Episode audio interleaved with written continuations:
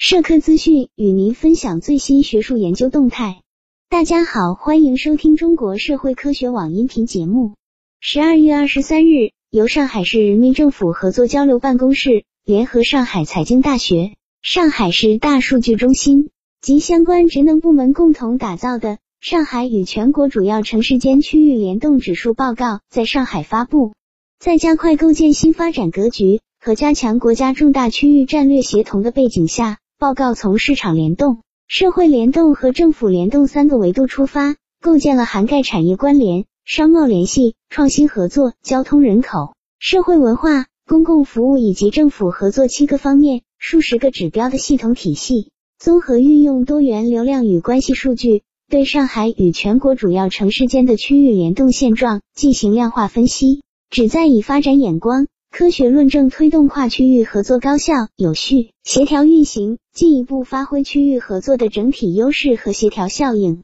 从总体指数来看，北京、苏州、杭州、南京、深圳在与上海联动发展方面具有较为显著的优势。上海与全国主要中心城市联动水平更高。上海在长三角一体化发展中的龙头引领作用十分明显，特别是上海大都市圈。整体形成了较强的城市联动效应，同时新型区域合作已形成点线面向结合的发展体系，长三角、京津冀、粤港澳、成渝地区等区域重大国家战略间的联动格局初具规模。本期节目就到这里，如果您想收听更多音频节目，获取更多学术资讯，请关注和订阅中国社会科学网，让我们携手共同打造哲学社会科学爱好者的精神家园。感谢您的收听，我们下期再见。